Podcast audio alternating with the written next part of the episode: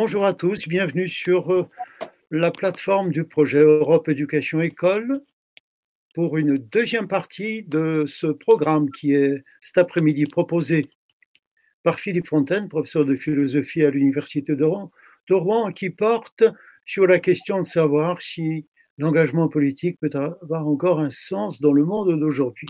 Nous sommes donc réunis euh, ici en visioconférence avec un certain nombre de collègues du lycée français de Varsovie, du lycée Chanzy à Charleville-Mézières, du lycée Wittmer à Charolles, du lycée Notre-Dame Grand-Lebrun à Bordeaux, du lycée Jean-Pierre Vernant à Sèvres et bien entendu du lycée euh, international de l'Est parisien. Cher Philippe, pour commencer peut-être, euh, je vous cède immédiatement la parole pour la deuxième partie de votre contribution et nous reprendrons la discussion avec ceux qui le souhaitent à partir de 15h30, 15h40. Voilà, merci. Très bien, merci beaucoup. Alors, euh, je voudrais euh, continuer euh, à évoquer la thématique que j'ai évidemment indiquée dans ma première partie, et pour ce faire, je voudrais aborder un nouvel aspect du problème, même si j'y ai rapidement fait allusion, euh, à savoir les conséquences de la globalisation, ce qu'on appelle la globalisation aujourd'hui, je vais y revenir, et une, une de ces conséquences, c'est aussi le rapport, la suppression plutôt du rapport au passé. il est frappant de constater que le développement de la globalisation lié à le phénomène de mondialisation, le fait qu'aujourd'hui, n'est pas, nous, ayons affaire, et ça fait partie du paradoxe que j'ai évoqué tout à fait dans mon introduction, euh, nous avons affaire à une humanité qui s'est mondialisée, mais justement, euh, globalement, le problème, c'est que tous les secteurs de l'existence euh, concernent aujourd'hui, à peu de choses près, l'humanité tout entière. Or, le développement de cette globalisation se traduit, entre autres conséquences, par un rapport tout à fait perverti à la tradition, c'est-à-dire au fait qu'il n'y a plus pour nous, d'une certaine façon, aujourd'hui de tradition. C'est-à-dire que le rapport au passé, comme c'était le cas dans les sociétés dites traditionnelles ou primitives, euh, ou encore celles de l'Ancien Régime d'ailleurs en Occident, cette référence au passé n'est plus considérée comme digne d'être prise en considération comme modèle de comportement et de compréhension de l'histoire. Ce qui était donc, euh, est, donc, c'est une rupture fondamentale avec euh, euh, avec les sociétés de, l'Ancien Régime. La globalisation signifie la rupture avec tout sentiment d'appartenance à une culture particulière qui est représentée par la tradition.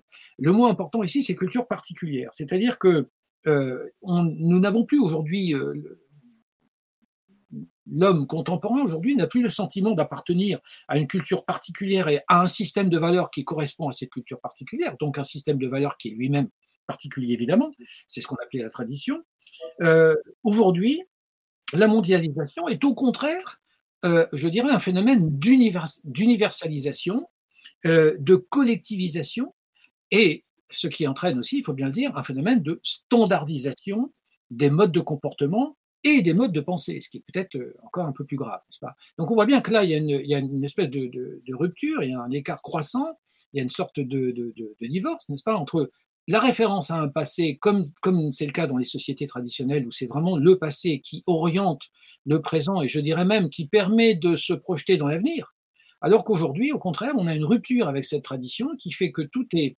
euh, bloqué en quelque sorte dans un présent, euh, qui est un présent sans épaisseur, pour, les mêmes raisons d'ailleurs, et euh, l'impossibilité, mais je vais y revenir tout de suite, de se projeter euh, dans l'avenir. Euh, le philosophe Paul Ricoeur, par exemple, montre bien dans un certain nombre de textes que les conséquences de cette rupture avec le passé de la tradition, et lui, il montre que une des conséquences de cette rupture avec le passé de la tradition, c'est curieusement une incapacité de la projection vers le futur.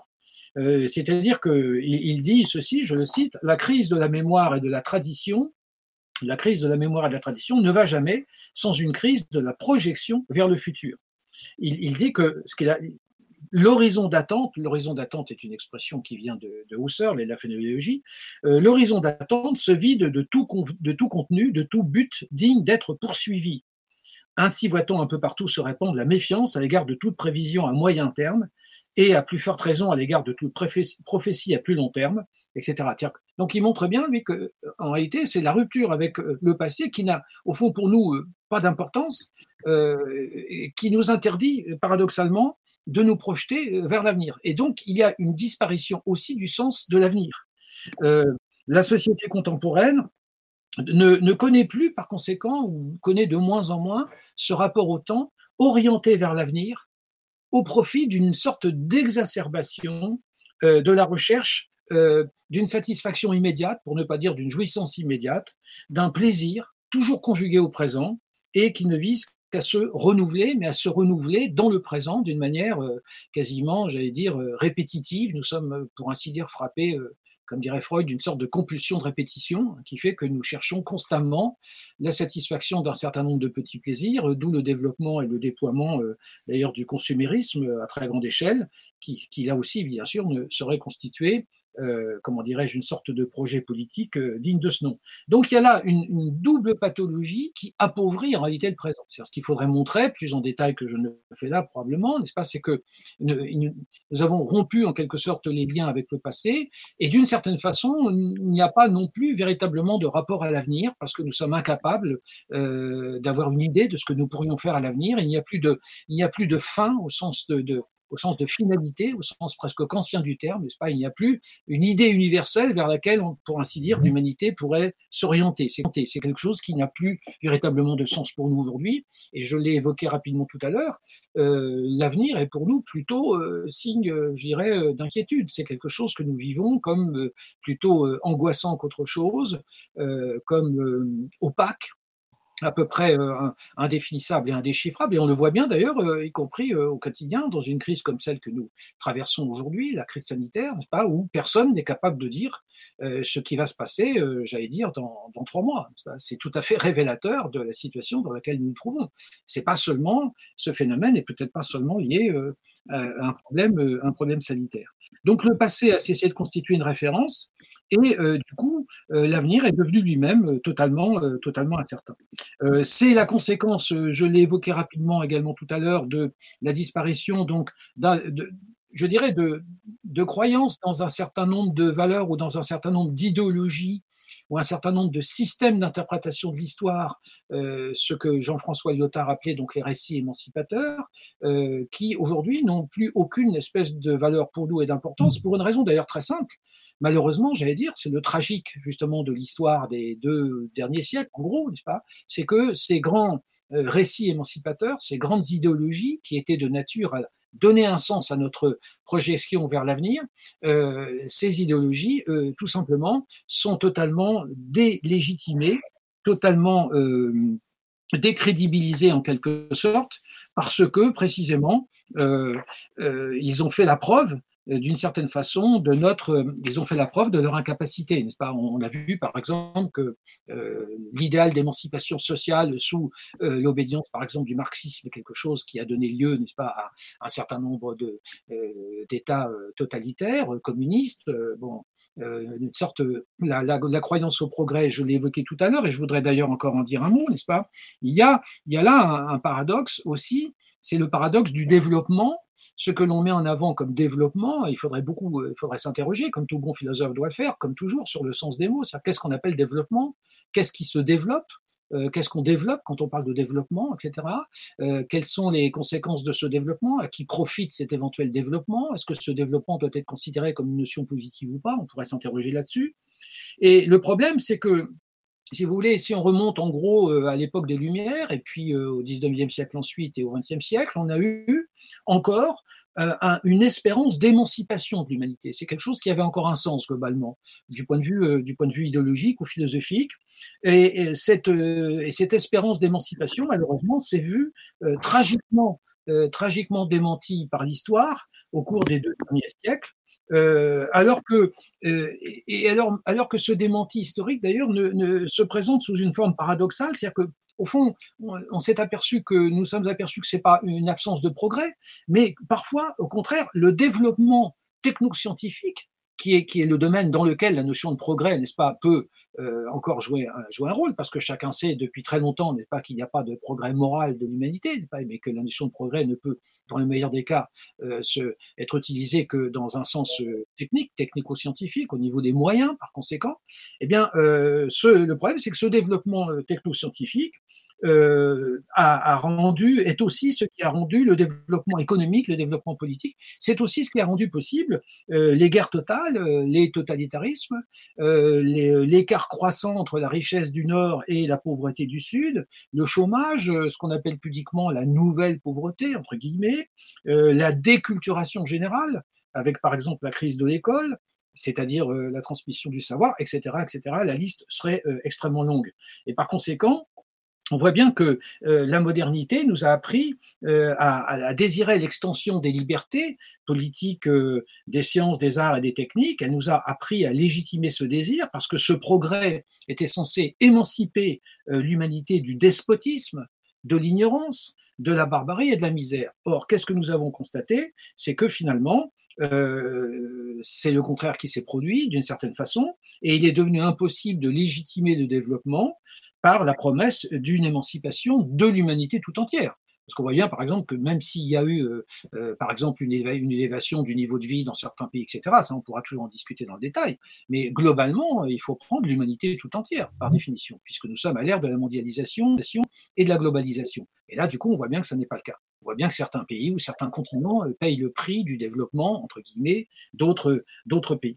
Par conséquent, euh, il y a là euh, quelque chose qui est un peu désespérant et dont on peut supposer que ça a peut-être euh, donné euh, chez un certain nombre de citoyens, encouragé, je dirais, la tentation du désinvestissement citoyen au profit d'un investissement dans le domaine privé. Alors ce, cet investissement dans le domaine privé peut avoir un sens, comme on l'a dit tout à l'heure à travers une question qui été posée par un intervenant et sa remarque était tout à fait juste.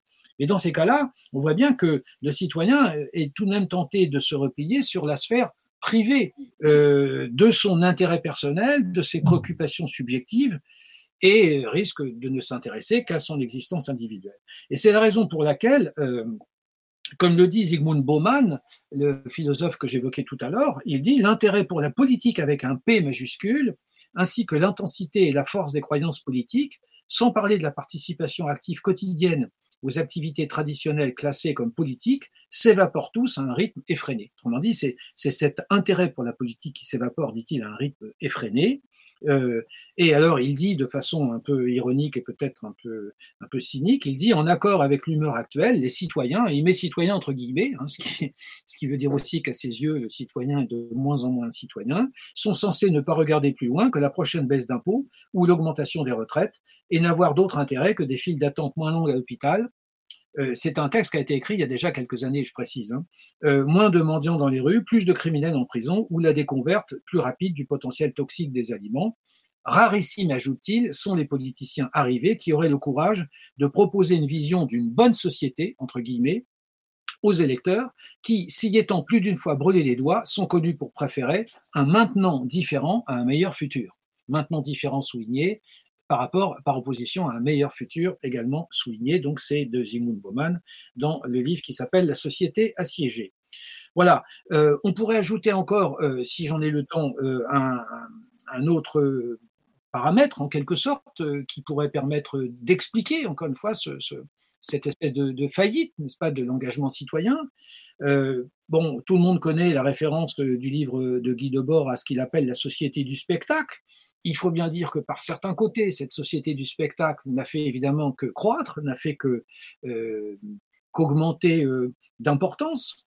Euh, D'une manière générale, c'est l'ensemble de notre société contemporaine qui correspond peut-être à ce que Guy Debord, à ce que Guy Debord appelait une société du spectacle, société du spectacle qui nous assaille d'informations et d'images euh, qui, euh, informations la plupart du temps d'ailleurs sans aucune espèce d'intérêt, bien entendu, euh, qui finissent par banaliser le spectacle de situations, situations y compris par exemple des situations de misère, des situations de souffrance vécues par d'autres hommes.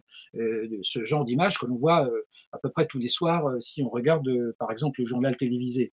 Donc nous sommes tous des spectateurs d'une certaine façon. Et notre monde se voit transformé en une gigantesque usine de spectateurs. Hein. Là encore, là encore, je citerai parce que décidément ces thèses me paraissent, ces analyses me paraissent extrêmement pertinentes. je citerai Zygmunt Bauman, c'est ce qu'il dit. Des images, il y en a à foison. Elles apparaissent dans nos salons avec une terrifiante régularité. Elles sombrent également dans l'oubli quelques jours ou quelques heures plus tard, comme pour, faire place à d'autres images, non moins, voire davantage choquantes, et toujours promptes à arriver. Voilà. Euh, fin de citation. Euh, autrement dit, euh, il faut insister ici sur le fossé qui sépare le voir du savoir. Voir n'est pas savoir. Et là aussi, bon, il faudra avoir le temps de bien montrer la différence, évidemment, mais elle apparaît claire, je pense, à beaucoup d'entre vous. Et puis, il y a ce fossé, peut-être plus grand encore, cet abîme qui sépare de l'agir. Donc, euh, je, disais que le, sociologue Luc Boltanski euh, posait, euh, une, je crois, une vraie question, je le cite, ouvrez les guillemets, quelle forme peut prendre cet engagement? Il se pose lui aussi cette fameuse question donc de l'engagement aujourd'hui. Quelle forme peut prendre cet engagement quand celui qui est sommé d'agir se trouve à des milliers de kilomètres de celui qui souffre, confortablement installé à l'abri devant son poste de télévision dans le living room familial? Point d'interrogation. fin de citation. Euh, dans un livre qui s'appelle La souffrance, à distance. Euh, j'ai cité tout à l'heure euh, le livre de Gilles Lipovetsky, qui est très intéressant aussi, auquel je vous renvoie, nest pas, qui s'appelle Le crépuscule du devoir. Et encore une fois, on voit bien que le titre est tout à fait programmatique, inutile d'insister là-dessus. je voudrais peut-être, avant de, conclure, revenir, enfin, avant d'arriver tout à fait à ma conclusion, euh, je voudrais revenir sur un aspect que j'ai évoqué, mais simplement de façon allusive tout à l'heure, c'est les effets euh, pervers, ce que j'appellerais les effets pervers de l'idéologie des droits de l'homme. Euh, la montée en puissance de l'individualisme auquel j'ai déjà fait allusion, qui est une composante structurelle de la modernité, semble-t-il maintenant, est indissociable de cette idéologie des droits de l'homme, c'est-à-dire du discours des droits. dans la mesure où cette idéologie du droit de l'homme euh, cet individualisme sont liés à un certain modèle économique qui en gros est celui du libéralisme et dont il serait d'ailleurs là aussi très intéressant de voir euh, l'avènement, la naissance chez les philosophes libéraux, 17e, 18e siècle en particulier, il y aurait beaucoup à, dire de ce côté-là. Euh, et pour ce libéralisme au sens économique du terme, mais aussi au sens politique évidemment, l'homme se définit avant tout comme étant un porteur de droits, le droit ne devant lui-même euh, connaître que des individus également libres. Autrement dit, le libéralisme se fonde sur une conviction euh, qui est qu'il euh, existe des droits individuels fondamentaux, inaliénables, et qui sont à la fois, ça c'est important, antérieurs et j'ajouterais supérieurs à toute institution humaine.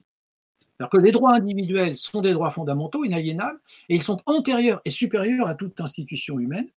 Et le premier de ces droits, pour cette idéologie libérale, en quelque sorte, le premier de ces droits est le droit de poursuivre son intérêt, le droit de poursuivre librement son meilleur intérêt, pour être tout à fait précis dans la formulation. Et, ces droits, évidemment, sont des droits purement formels, mais euh, là n'est pas le point important, puisque le droit fondamental, pourrait-on dire, c'est, euh, comme le dit euh, Alain de Benoît dans un livre qui s'appelle contre, le libéralisme, la société n'est pas un marché, il dit, le droit fondamental, c'est le droit d'avoir des droits. Je trouve que la formule est assez bonne et effectivement, elle définit assez bien quand même euh, ce qui se passe aujourd'hui et, et, qui nous permet de comprendre un certain nombre de, de phénomènes. Parce que dans une conception de la société comme celle-ci, L'individu est porteur de droit et en tant que tel, il est la seule source de légitimité. Donc, on voit bien que dans ces conditions-là, tout ce qui peut rester euh, de structure collective non contractuelle se trouve délégitimé en quelque sorte. Euh, pourquoi? Bah, D'abord parce que déjà l'idée de contrat, l'idée de contrat implique un engagement. Un contrat, c'est un engagement. Et on voit bien par conséquent que la, difficulté aujourd'hui de la plupart des gens à s'engager veut dire qu'ils vont se méfier de toute espèce de contrat. Et d'ailleurs, on voit très bien, entre parenthèses, qu'il y a une rupture croissante, exponentielle euh, du contrat dans tous les secteurs de la société. C'est-à-dire qu'on pourrait faire allusion, par exemple, je sais pas moi, à la, à faillite d'un très grand nombre de couples, à la montée du phénomène de divorce, au refus justement de, se marier, au refus peut-être euh, d'avoir des enfants, de s'engager euh, dans un certain nombre de, structures qui pourraient précisément, qui impliquent que, nous soyons fidèles à cet engagement, à cette promesse que représente un engagement, et au fait que nous, ayons à répondre en quelque sorte de nous-mêmes dans l'avenir, dans le futur. On voit que c'est quelque chose qui est perçu comme de plus en plus aliénant par un certain nombre de nos, euh, de nos, de nos concitoyens. Euh, donc on voit bien qu'ici, euh, l'individu estime que, je citerai un autre philosophe que j'ai cité rapidement tout à l'heure, qui est Marcel Gaucher, n'est-ce pas, il dit ceci, un individu, ouvrez guillemets, un individu qui se définit purement par les droits qu'il détient originairement, du seul fait de son existence. Il suffit que le fait que j'existe fait que je suis fondamentalement un porteur de droits, n'est-ce pas? Du seul fait de son existence, c'est un individu qui ne doit rien, dit-il, à la société. Et la formule est très forte, elle est frappante. Hein. un individu porteur de droits, du seul fait qu'il existe en tant que tel, est un individu qui ne doit rien à la société, ou qui en tout cas estime, bien sûr, subjectivement parlant, qu'il ne doit rien à la société. Il a une liberté vis-à-vis d'elle, et c'est toujours euh, Marcel Gaucher qui parle, il est bien entendu en capacité d'influer sur ses décisions, et s'il le souhaite, il peut participer, il peut participer à la vie collective et y jouer un rôle. Mais, ajoute-t-il, rien ne l'y oblige. Fermez, euh, les guillemets. Ce livre est euh, dans une conférence que Marcel Gaucher avait donnée il y a un certain temps. Alors, on voit bien qu'il y a une prépondérance absolue des droits individuels, et du coup, la société, euh, la notion de société euh, politique, finalement, tend à s'effacer de plus en plus devant euh, la notion de société civile. Ce qui est tout à fait logique d'ailleurs, puisque la société civile, ça n'est qu'une addition d'intérêts privés. Ça n'est pas une communauté politique à laquelle les citoyens doivent faire allégeance pour jouir du commun. Donc, donc le résultat, le résultat de tout cela, euh, de cette substitution de la société civile à une société euh, politique stricto sensu, c'est le règne sans partage des droits individuels. Et ce règne sans partage des droits individuels tente automatiquement à affaiblir, pour ne pas dire à faire périr, l'idée euh, d'un bien commun. Donc on voit bien ici que euh, la situation euh, s'explique, si vous voulez, aujourd'hui par euh, une sorte de conception globale, une sorte d'idéologie, n'est pas globale, qui est celle de notre société capitaliste, libérale, pour ne pas dire ultralibérale, pour laquelle l'essentiel c'est la loi du marché, c'est le consumérisme, c'est la production, c'est un développement, c'est le développement sans, sans, sans frein de la et sans fin, j'allais dire, de la production ce qui implique bien sûr euh, un développement sans fin de la consommation, puisque ce que l'on produit, il faut aussi que des gens le consomment et ainsi de suite. Le développement de la publicité, n'est-ce pas? On voit bien le caractère envahissant de la publicité aujourd'hui. La preuve, c'est qu'on ne peut plus regarder une vidéo sans être, sans que ce spectacle soit pollué par un certain nombre de publicités, etc. Donc, euh, on voit bien que là, il y a euh, une sorte de, conception d'ensemble de la société qui est évidemment extraordinairement euh, hostile, si je puis dire, à l'idée euh, fondamentale d'un engagement. Alors, je voudrais euh, conclure parce que je vois que le temps passe. Et bon, comment conclure sur cette question? C'est extrêmement difficile puisque, je l'ai dit, la situation, pour ne pas être désespérée, est néanmoins tout à fait critique. il est évident que de toute façon, le fait de s'engager euh, n'est pas et ne sera jamais la solution de facilité. Il sera toujours plus facile de ne pas s'engager que de s'engager. c'est une remarque un petit peu de, bon sens, très tout à fait basique, mais qu'il faut peut-être euh, rappeler. Parce que psychologiquement parlant, on voit bien que la passivité, le laisser faire en quelque sorte, le fait de se laisser porter par les événements est évidemment euh, le plus simple, le moins éprouvant. S'engager, c'est prendre le parti de l'intranquillité, pourrait-on dire, puisque cela suppose euh, ce dégagement que j'ai évoqué tout à l'heure, cela suppose de se déloger de sa situation première, si je puis dire, pour aller en occuper une autre, où, euh, où euh, ce sera un peu plus difficile, où des déchirements, des déchirements intimes, des dangers, des, sacrifices, etc., ne, ne, sont pas tout à fait à exclure.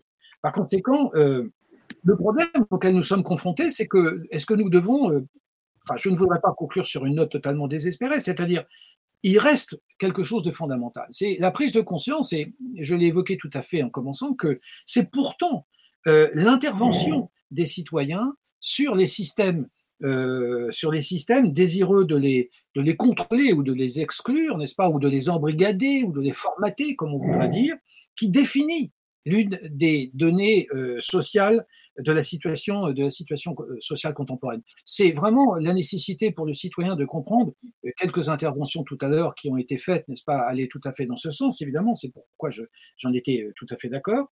Plus que jamais, les actes qui portent atteinte à des libertés reconnues comme ayant valeur de droit euh, appellent d'autres actes de résistance. Euh, alors, à condition que ce soit des actes clairvoyants, efficaces, où l'analyse explicative reste indispensable, ou, si vous voulez, euh, qu'il soit le fait d'esprit éclairé.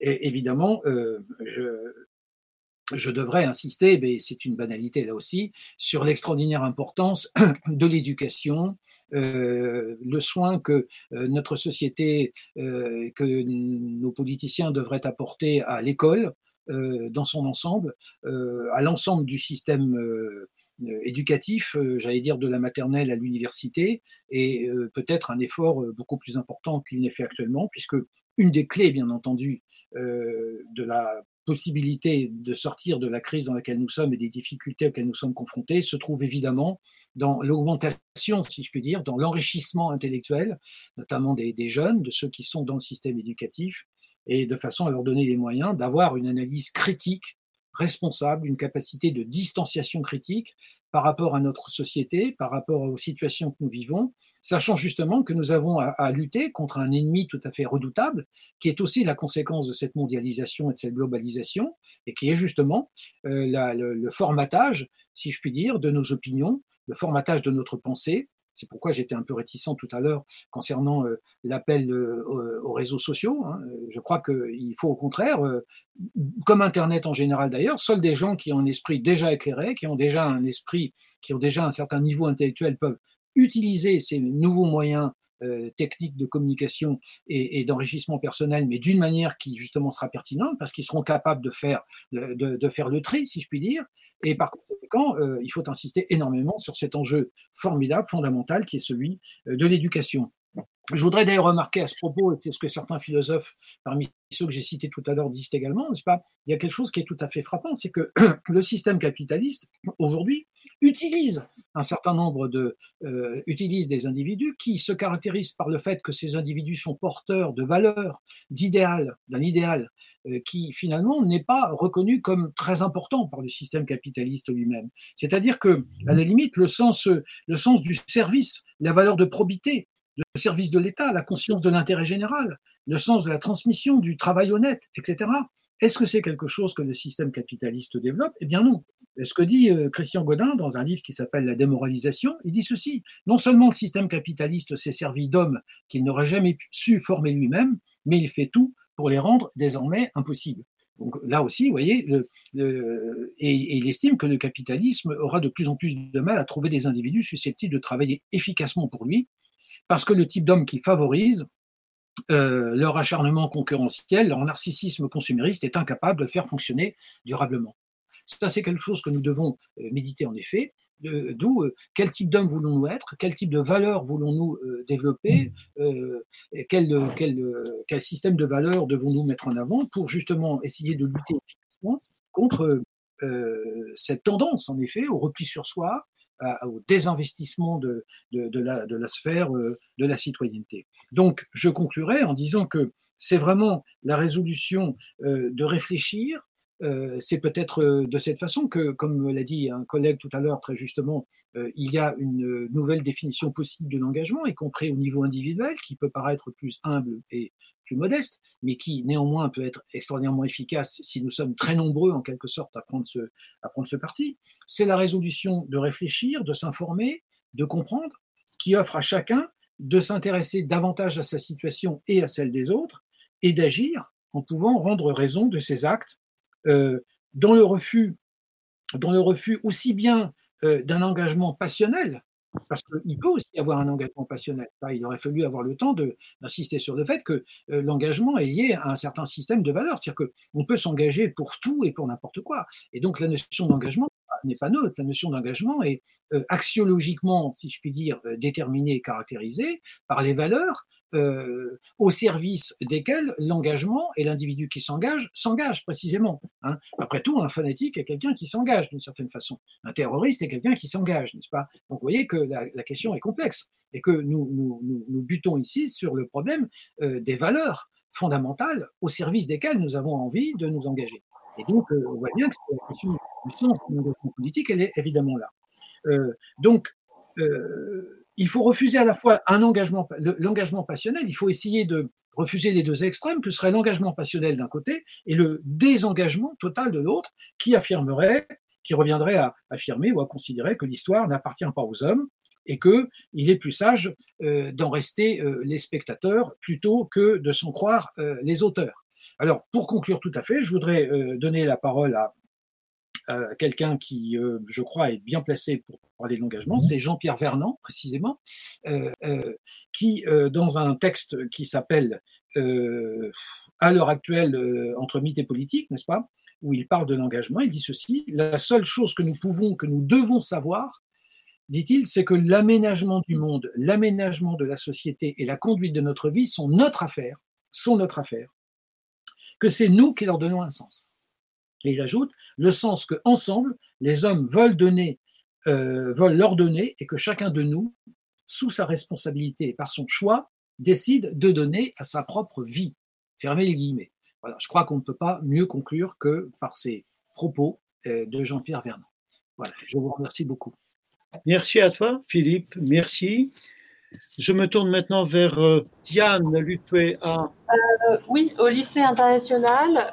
Euh, donc, je suis, pardon, je suis Diane Lutué et je vais donner la parole à quelques-uns de mes élèves. j'ai eu l'occasion de débattre sur le sujet avec mes camarades de classe et j'ai pu en conclure le besoin vital d'une réponse positive à la question de notre débat. Il faut insister sur le fait que l'engagement politique a encore un sens aujourd'hui. L'engagement politique de tout citoyen fait vivre, vivre, voire survivre la démocratie au sein de la société moderne. Pour le cas de la France, le droit de manifester et le droit de grève sont un exemple d'engagement politique, selon moi. Nous sommes dans un état de droit et nous décidons d'être un peuple en acceptant la soumission à l'autorité de l'État en échange de sa protection. Toutefois, afin de renforcer cette idée, le citoyen ne doit pas oublier son engagement et la responsabilité qui lui est due politiquement. Le contrat social de Rousseau affirme le principe de souveraineté du peuple, appuyé sur les notions de la liberté, d'égalité et de volonté générale. En ce qui concerne l'importance de la volonté générale, le citoyen doit être activement engagé afin d'assurer son propre bien personnel, et en l'occurrence le bien collectif. La volonté générale fonde la légitimité du pouvoir politique. Cependant, le sens de l'engagement politique aujourd'hui est évidemment remis en question. Prenons encore le cas actuel de la France, avec, la loi de la sécurité globale, ou encore le fameux Conseil de défense qui prend les décisions du pays dans l'ombre. Et cette remise en question, selon moi, par un abus du pouvoir étatique, ne devrait que renforcer la volonté du citoyen d'agir afin de conserver la démocratie au sein de sa société.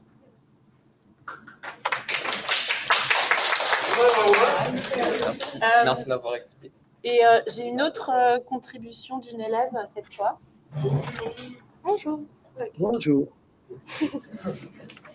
Euh, donc, au, moment de ce débat avec les, les, élèves, on a aussi du coup parlé d'une certaine forme de crise de la démocratie. Donc, euh, dans le sens où euh, le, mot encore dans le sujet nous impliquait que c'était un peu la nature de cette société d'aujourd'hui qui, faisait, euh, qui, créait ce manque d'engagement. Donc, au niveau de, ce sens, donc de la direction que pourrait prendre l'engagement politique, on a vu que, ce manque de, enfin, ce désintérêt se mettait un peu sous la forme d'une résignation d'une partie de la population euh, on a parlé euh, euh, d'une certaine impression de confiscation oligarchique du pouvoir, de la décision, d'une absence d'écoute, parfois même d'un, dialogue de sourds entre l'État, enfin le gouvernement et puis le reste de la, population. Et donc on s'est demandé quelles seraient les, conséquences pour les démocraties, voire pour les, sociétés d'aujourd'hui. Parce que cette crise de l'engagement pourrait, pourrait signifier une certaine crise de la démocratie dans le sens où euh, l'engagement des citoyens est un élément indispensable, absolument indispensable à la vie d'une démocratie. Et donc, quelles seraient les conséquences de cette crise de l'engagement? Est-ce que ça voudrait dire une crise de la démocratie, une crise politique? Vous avez aussi parlé, Philippe, de, la recherche un d'une immédiateté. Donc, ça, ça donne un peu une impression qu'il n'y a plus vraiment de, de, de, conscience de la population, un peu de, ne pas, de ne pas réfléchir, ce qui est, alors que pourtant, une réflexion, une analyse, euh, un avis éclairé et libre des citoyens est absolument indispensable également pour, euh, pour la vie d'une démocratie. Merci. Merci. Bravo, merci. Philippe, pourrais-tu euh, reprendre euh, Oui, euh, ça va, ça va, être très rapide. Je vous remercie beaucoup. Je suis complètement en accord avec tout ce que vous avez dit, évidemment, bien sûr. Et quant à savoir si une crise de l'engagement, c'est une crise de la démocratie, bien sûr, bien sûr, c'est une crise majeure de la démocratie. C'est évident. Donc, oui, il, faut, il faut tout faire pour que, en effet, chacun, chacune d'entre nous, à son niveau, prenne conscience de l'importance de l'engagement et s'engage à un niveau euh, au niveau qui, qui, est le sien. J'ai pas eu le temps de dire en conclusion, mais bon, la petite note peut-être d'espoir ou d'optimisme, c'est que tout de même, on voit bien, mais c'est toujours pareil, ce sont des petits engagements euh, qui font pas forcément la une des journaux, dont on parle pas beaucoup à la télévision parce que c'est pas spectaculaire. Mais on voit bien qu'aujourd'hui, dans une situation comme la nôtre, dans un pays comme la France, il y a énormément de gens qui s'engagent au sens qui est encore un sens, c'est-à-dire qui simplement euh, sont euh, des bénévoles, par exemple, des gens qui font un travail admirable pour aider euh, les autres, pour aider leurs concitoyens. Et il est euh, bien sûr dommage que certains politiques considèrent que parmi nous, il y a des gens qui ne sont rien, n'est-ce pas? Et Alors que ce sont ces gens qui ne sont rien, euh, ceux qui sont tout à fait en bas de l'échelle sociale, simplement parce qu'ils ont le malheur d'avoir un niveau de rémunération relativement faible, dont on ne parle pas, et dont on oublie simplement que notre survie à tous et que le fonctionnement de la société repose entièrement sur eux. Mais on n'en parle pas parce que c'est pas spectaculaire, c'est pas intéressant, euh, ça n'intéresse pas les médias, ça fait fait pas le buzz comme on dit aujourd'hui, etc. Donc, pour le reste, oui, bien sûr, il faut impérativement que cette, cette volonté d'engagement reste intacte chez le plus grand nombre d'entre nous. Et il, faut, il faudrait, au contraire, donner la parole et montrer, beaucoup plus qu'on ne le fait, l'engagement, le, parce qu'il existe euh, dans un les gens qui s'engagent, je ne sais pas, dans les comités de quartier, dans les associations, euh, dans les aides aux personnes euh, en difficulté, dans les aides aux, qui aident les, personnes âgées, qui vont aider des gens qui sont dans la solitude, dans la détresse, etc. Il y a énormément de gens qui font ça dans notre société aujourd'hui, au moment où je parle, mais, mais on n'en parle pas, bien sûr, dans les médias et dans, dans les moyens d'information mais c'est quelque chose qui existe. Alors c'est une note d'espoir. Maintenant, euh, il faut que tout le monde prenne conscience en effet qu'à son niveau, il ou elle peut faire quelque chose et que ce que il ou elle fera euh, prendra un sens et, et nous aidera euh, justement à faire pièce. Parce que vous avez très justement justement dénoncé, hein, c'est-à-dire une forme d'oligarchie politique aujourd'hui où une classe dirigeante quand même s'arroge, il faut bien le dire, euh, une grande partie du pouvoir. Je ne dirais pas qu'elle confisque la souveraineté, comme dit Ricoeur en certains textes, mais il y a quand même un petit peu de ça parfois. Merci beaucoup Philippe.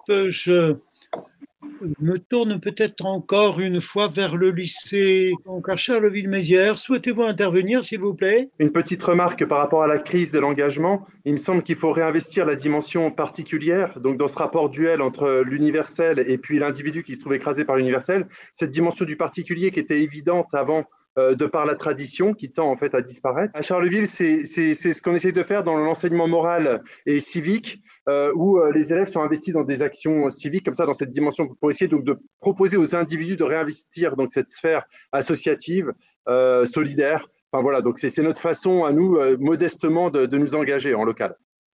Très bien, bravo. C'est ce qu'il faut faire. Merci beaucoup Laurent. Je me tourne vers Damian. Peut-être voudrait-il faire une remarque? Oui. Allons-y. Alors, euh, donc d'abord, je vais évoquer la question de justement de ce passé qu'on euh, qu'on ne considère plus aujourd'hui, qu'on essaye euh, évince un peu. Et vous n'avez pas vraiment évoqué quant à la raison de, ce rejet du passé. Et en tout cas, moi, quand, quand on se penche un peu sur l'histoire récente, l'histoire récente de la seconde moitié du XXe siècle, on voit bien que, cette, que ce rejet du passé a une cause politique, et c'est notamment, alors certes, c'est le cas du, c'est effectivement le libéralisme, c'est effectivement vrai, mais c'est également en partie l'action de personnes issues de la gauche sociétale, c'est-à-dire de tous les mouvements décoloniaux, etc. Hein. Et donc ça, c'était juste une petite remarque. Et quant à la question de l'engagement politique en général,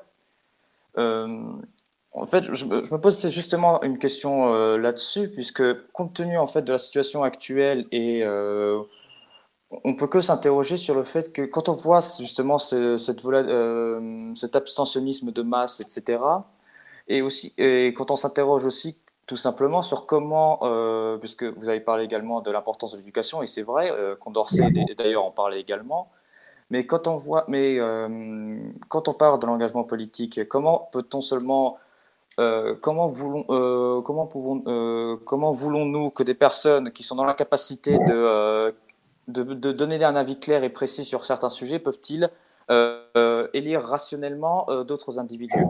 Et quand on revient encore davantage dans le passé, là où on voit en revanche peut-être un avantage de la société aristocratique, c'est que la société aristocratique avait euh, il n'y avait, certes pas d'élection et donc il n'y avait pas d'engagement euh, politique de la société, mais en revanche, les, euh, divers, chefs, les, divers hommes, hommes d'État, il y en a eu énormément et il y en a eu énormément d'extrêmement brillants puisqu'ils étaient tous extrêmement bien formés, ils étaient tous très, très savants sur ce qui se passe sur l'histoire notamment, justement, ils, connaissaient très, tous très bien l'histoire et donc ils étaient aptes à prendre de bonnes décisions. Bon, il n'y a pas besoin de donner des exemples, hein, Richelieu ou Mazarin ou Choiseul, etc. Donc en fait, est-ce que c'est euh, donc je m'interroge justement sur cette nécessité euh, du euh, de l'engagement politique.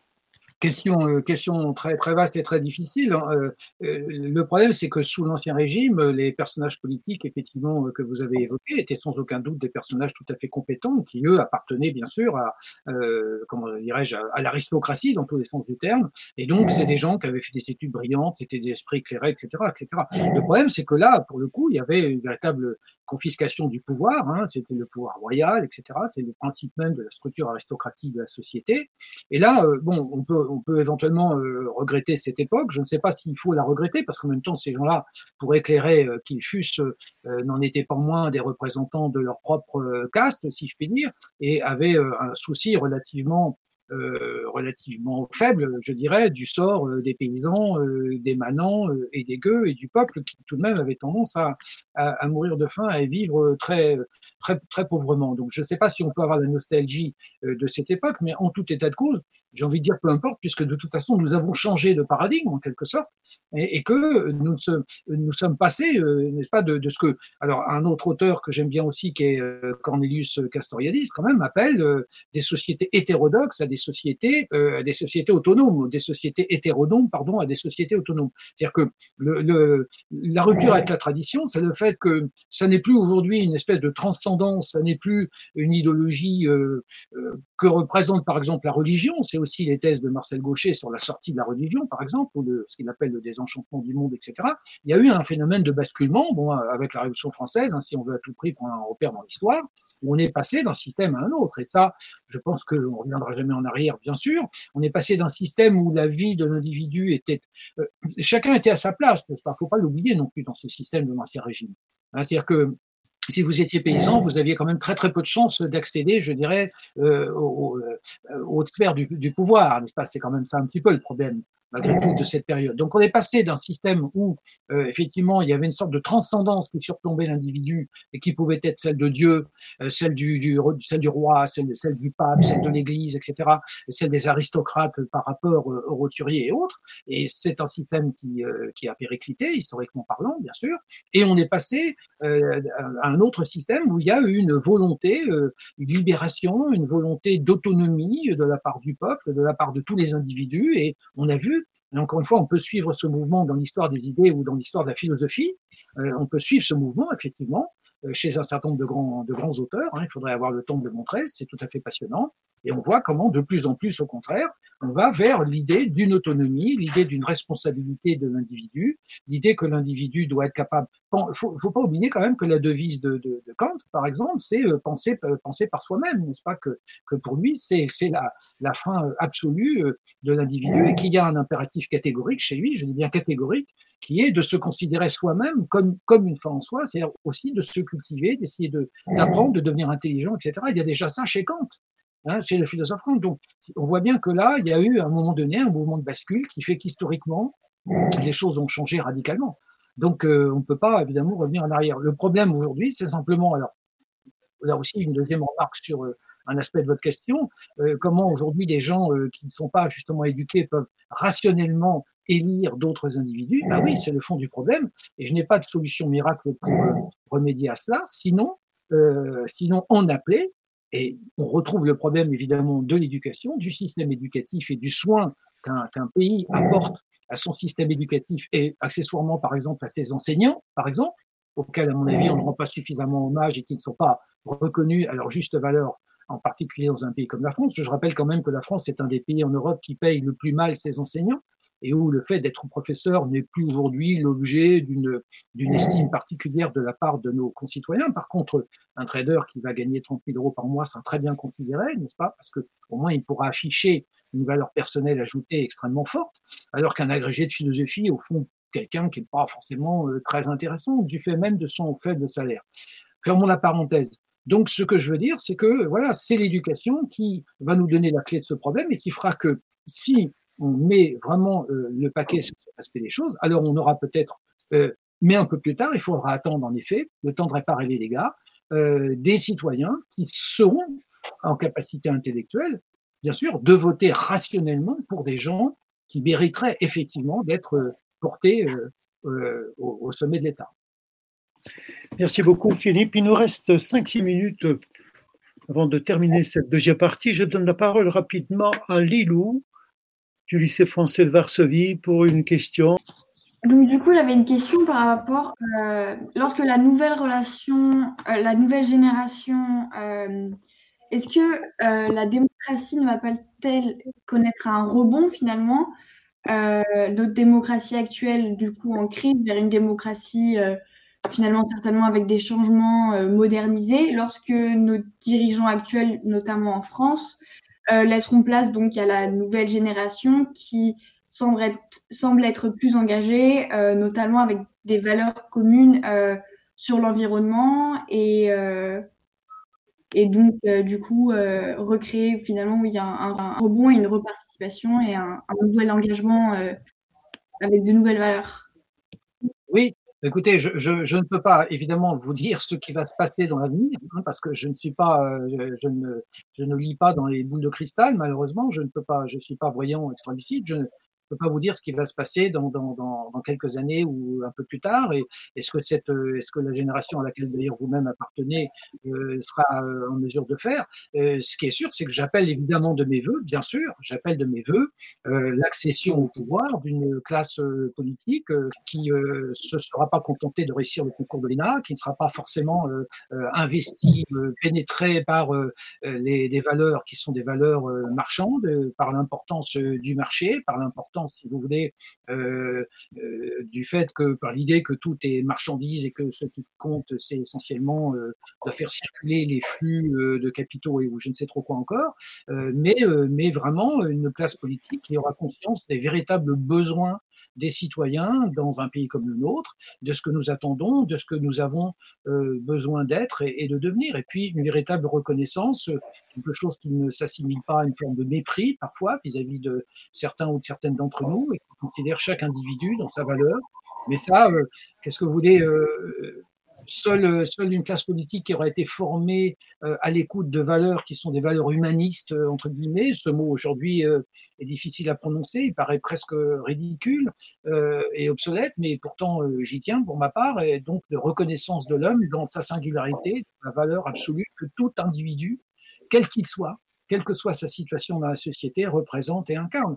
Euh, il nous faut des politiques qui soient pénétrées par ce genre de, de, de, croyances, par ce genre de système de valeurs, et non pas des gens qui pensent que ce qui est important, c'est de préserver le produit intérieur brut de l'État, quelles que soient les, crises qu'il traverse. Merci Philippe. je me tourne encore vers Mathilde Blandet et vers ses élèves très studieux, très attentifs euh, au lycée Wittner à Charolles. Voulez-vous prendre la parole pour une dernière question avant de terminer ce programme, s'il vous plaît? Euh, oui, volontiers. Euh, tout d'abord, je, tiens à, vous remercier de nous avoir accueillis pour cette, conférence. Euh, J'ai pas eu l'occasion de présenter le lycée tout à l'heure. Il y a une cinquantaine d'élèves de terminale, toutes classes confondues, qui vous a attentivement écouté. Euh, une petite question euh, de, philosophie. En, vous écoutant, j'ai pensé à, un philosophe qui s'appelle Fukuyama qui euh, théorise le, concept de la fin de l'histoire et je voulais savoir si c'était quelque chose qui vous semblait pertinent par rapport à ce que vous avez dit sur la fin des récits émancipateurs et sur ce paradoxe euh, d'une conscience historique forte des individus et en même temps une désertion du, politique. Et je voulais savoir ce que vous pensiez de cette idée de la fin de, de l'histoire. Voilà. Euh, rapidement, euh, je, suis désolé de me désolidariser, n'est-ce pas, des, thèses de, ce philosophe, mais je, ne crois pas du tout, pour ma part, à, une fin de l'histoire, tout simplement parce que l'homme est un animal historique, si je puis dire. Hein, c'est sa définition même, c'est une de ses définitions. Vous savez que euh, Aristote disait que l'homme était à la fois un animal raisonnable et un animal politique, mais c'est aussi un animal historique, contrairement à l'animal tout court, n'est pas qui vit d'une certaine façon dans un cycle répétitif et dans un éternel présent, alors que le propre de l'homme, c'est qu'il est il est dépassement de soi, dépassement vers l'avenir, il est extase, comme dirait Sartre ou, ou Heidegger plus tard, et ainsi de suite. C'est-à-dire que euh, je ne crois pas du tout à l'idée d'une fin de l'histoire. Maintenant, euh, pour ce qui est la référence à Lyotard et au grand récit émancipateur, la différence est simplement dans le fait que je pense que l'histoire ne, s'arrêtera jamais tant que l'homme, en tout cas, sera présent sur cette euh, planète.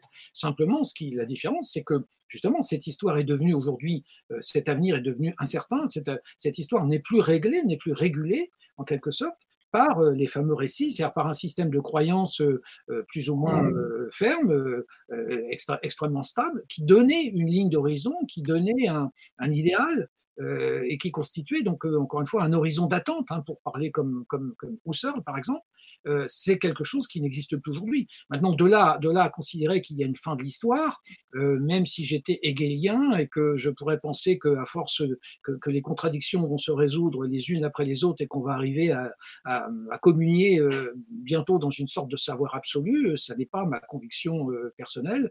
Par conséquent, je ne crois pas du tout à l'idée d'une fin d'histoire crois que l'histoire n'a pas de fin, elle n'en aura pas aussi longtemps que l'homme euh, sera sur Terre, dans la mesure où l'homme est fondamentalement un animal historique. Je me réjouis d'ailleurs hein, de cette idée qu'il n'y a pas de fin d'histoire. D'ailleurs, je ne vois pas trop en, quoi ça peut consister une fin d'histoire. Merci Philippe.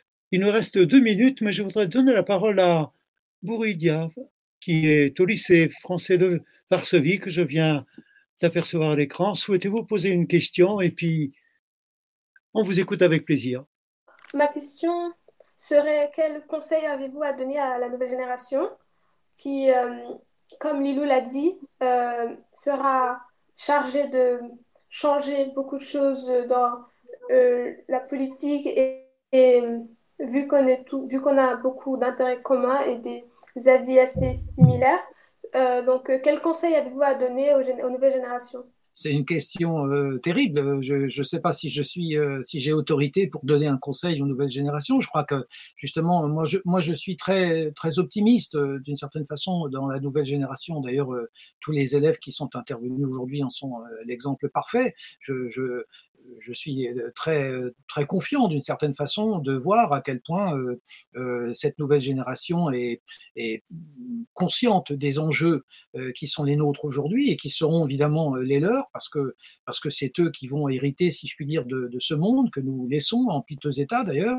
Et donc le conseil que je peux donner, bah, c'est c'est de, de travailler, c'est de travailler, c'est de se cultiver, c'est de devenir le plus intelligent possible, c'est d'exercer son sens critique, c'est de, de pratiquer les arts, c'est c'est de se référer à la littérature et surtout à la philosophie, c'est voilà, c'est de travailler pour, pour devenir quelqu'un, un citoyen ou une citoyenne vraiment éclairé, libre, capable de, capable de d'avoir un esprit critique et de vraiment prendre ses distances par rapport, encore une fois, à cette formidable entreprise, cette industrie du divertissement qui se déploie à l'échelle planétaire et qui ne vise qu'à... Euh, enfin, j'ai renoncé à citer certains textes de certains philosophes que j'évoquais tout à l'heure parce que certains, sont certains de ces textes sont extrêmement euh, violents. Euh, ces gens-là parlent de, de, de, de crétinisation, d'abrutissement des masses avec euh, les, la télévision, avec, les, avec les, les, les, réseaux, avec les jeux en ligne, avec tout ce que vous voudrez. Donc, essayez de résister à cette, si je, si je devais modestement donner un conseil, ce serait celui-là, essayez de résister à cette entreprise d'endoctrinement intellectuel, euh, de, déculturation intellectuelle qui est à l'œuvre dans le monde aujourd'hui, à l'échelle planétaire, bien entendu, puisque les gens qui sont derrière euh, ces industries du divertissement et qui tiennent les manettes euh, ont la main sur, sur tout ce qui se passe dans le monde, à quelques endroits reculés de, la planète, et envoient leurs leur messages, leurs programmes, etc leur logiciel tout ce que vous voudrez. Euh, il y a quelque chose d'extrêmement inquiétant pour l'avenir. Et je pense que euh, seuls des esprits extrêmement bien formés, et ça c'est le conseil que je donnerais aux jeunes, euh, par la culture, par la philosophie, par la lecture, par l'écriture, par une maîtrise du langage, par une maîtrise de la de, de, de l'écriture, par une maîtrise une, une maîtrise pardon de l'expression écrite et orale, c'est très important c'est très important. Euh, voilà quelque chose qui fait que euh, enrichir son vocabulaire, euh, aller le plus loin possible dans l'approfondissement, dans la subtilité de la pensée, dans l'esprit critique, c'est quelque chose qui rend un individu d'une certaine façon invincible. Vous pouvez mettre quelqu'un au fond d'une prison ou dans un cul de basse-fosse. si c'est un esprit libre, il, reste, il gardera cet esprit libre. Personne ne peut rien contre la force de la pensée. Donc, euh, essayez d'enrichir et de, consolider le plus possible cette, ce potentiel d'intelligence qui est en vous. Voilà le seul conseil modestement que je me permettrai de, donner aux jeunes générations. Mais surtout qu'ils ne se laissent pas prendre dans cette espèce de, de, monde de la séduction euh, qui est le monde euh, du capitalisme ultralibéral, si vous voulez, avec ce plaisir de la consommation, avec cette tentation d'acheter les derniers gadgets, etc. C'est quelque chose d'extrêmement pernicieux. Euh, voilà, c'est le seul conseil que je peux vous donner, un conseil de, de, santé euh, mentale, si je puis dire, essayer de devenir les, les plus forts possibles intellectuellement parlant. Merci, merci beaucoup, cher Philippe. Merci à vous tous pour votre participation, pour votre implication dans la préparation et dans la réalisation de ce programme. je ne voudrais pas oublier Jean-Luc Gaffard, qui est derrière notre régie, derrière cette nouvelle plateforme qui ouvre ainsi son euh, premier pas aujourd'hui.